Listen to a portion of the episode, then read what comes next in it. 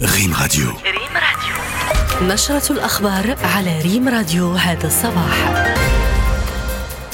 أهلا بكم والبداية بأبرز العناوين. بإقليم إفران تعبئة ودينامية قوية للمغرب والولايات المتحدة الأمريكية لتعزيز نجاعة وأداء المؤسسات التعليمية وتجويد تعلمات التلاميذ. لجنة السياسة الخارجية بالبرلمان الأنديني تدحض تصريحات رئيسة هذه الهيئة بالجزائر. ودوليا كندا تقرر تسقيف سعر شراء المنتجات النفطية الروسية.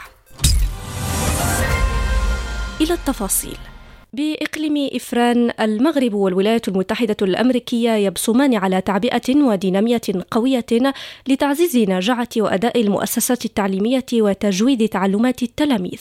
الروبورتاج نتابعه مع شيماء بكا والذي يضم تصريحا لبونيت تالور سفير الولايات المتحدة الأمريكية بالمغرب. الثانوية الإعدادية ضيت عوة بإقليم إفران من بين المؤسسات التعليمية الثمانية والعشرين المستفيدة على مستوى جهة فاس مكناس من مشروع التعليم الثانوي المندرج ضمن برنامج التعاون الموقع بين حكومة المملكة المغربية وحكومة الولايات المتحدة الأمريكية والممثلة بهيئة تحدي الألفية.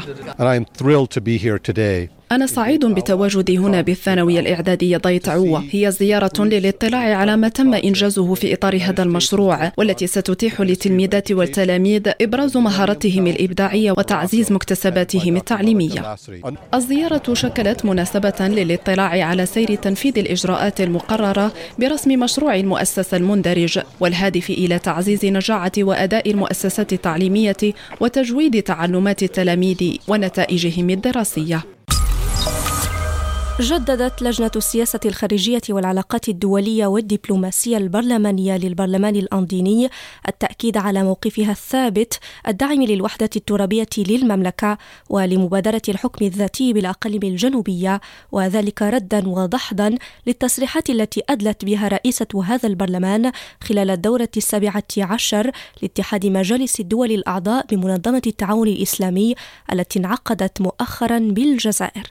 التفاصيل مع كينا نادية الأحمر.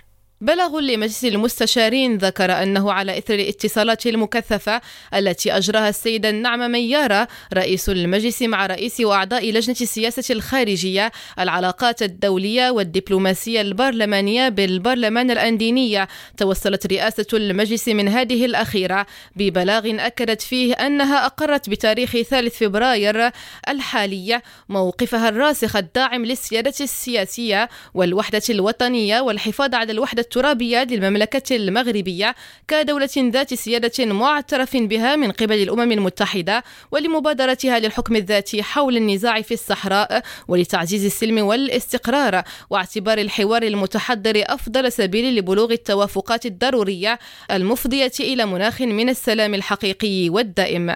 اللجنة ذكرت في هذا السياق بأنها كانت قد عقدت اجتماعا في مراكش في ثالث يوليوز الماضي حيث أجرت نقاشا حول دعم السيادة الوطنية والوحدة الترابية للمملكة المغربية أخذة بعين الاعتبار الحفاظ على السيادة الوطنية والوحدة الترابية للدول ذات السيادة كثابت من ثوابت السياسة الخارجية للتجمع الأندينية وكذلك الدول الأعضاء في برلمان الأنديز. وكون المغرب يحظى بصفة عضو مراقب في هذه الهيئة البرلمانية. كما أشارت اللجنة كذلك إلى انعقاد الجلسة العامة لبرلمان الأنديز في مدينة العيون بالصحراء المغربية بتاريخ رابع يوليوز الماضي. بمشاركة البرلمان المغربي ممثلا برئيسي مجلس النواب والمستشارين. وهي الجلسة التي تم خلالها اتخاذ موقف داعم للحوار السياسي والتعاون البرلماني.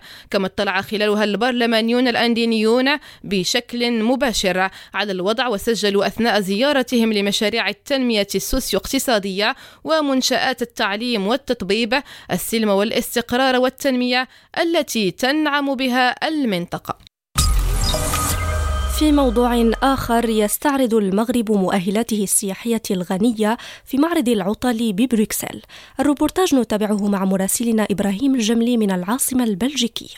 يبصم المغرب على حضور قوي ضمن فعالية معرض العطل ببروكسل المقام خلال الفترة ما بين ثاني وخامس فبراير الجاري وذلك بهدف إبراز المؤهلات السياحية الغنية والمتنوعة التي تزخر بها مختلف جهات المملكة. الرواق المغربي المقام على مساحة 100 متر مربع والموجود في قلب قصر المعارض هيزل الذي يحتضن المعرض غير بعيد عن الأطوميوم المعلم الرمزي للعاصمة البلجيكية. يبرز الجهات السياحية للمغرب والتي يشرف المكتب الوطني المغربي للسياحة على مشاركتها. وتروم هذه المشاركة المميزة النهوض بالوجهة المغربية وتسليط الضوء على الغنى والتفرد الذي تتميز به. قصد تطوير عرض سياحي يتلائم مع متطلبات السياح البلجيكيين والأوروبيين عامة. وبغية تجعل زوار الجناح المغربي يطلعون على جانب من تميز الأجواء المغربية الأصيلة.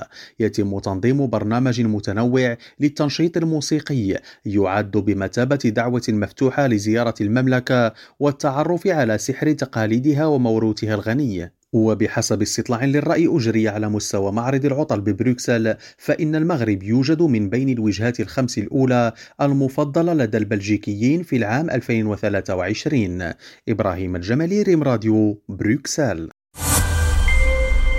دوليا أعلنت وزارة المالية الفيدرالية أن كندا ستنضم إلى دول مجموعة السبع وأستراليا في تحديد سقف لسعر شراء المنتجات النفطية ذات المنشأ الروسي المشحونة بحرا.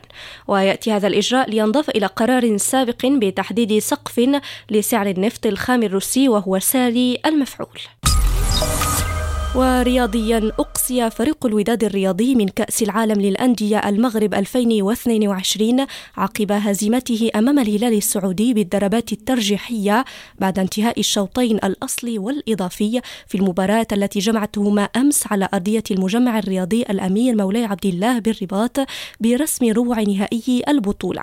فيما تأهل الأهلي المصري إلى نصف نهاية كأس العالم للأندية عقب فوزه على سياتل ساوندرز الأمريكي الأمريكي بهدف للا شيء في المباراة التي جمعتهما على أرضية الملعب الكبير لطنجة برسم ربع نهائي المسابقة. وبذلك سيواجه الهلال السعودي في نصف النهائي نادي فلامينغو البرازيلي يوم السابع فبراير بمدينة طنجة وسيلتقي الأهلي في الدور ما قبل النهائي مع ريال مدريد الإسباني الأربعاء المقبل على أرضية المجمع الرياضي الأمير مولاي عبد الله بالرباط. وبهذا نصل إلى نهاية النشرة. شكرا لحسن المتابعة وإلى اللقاء.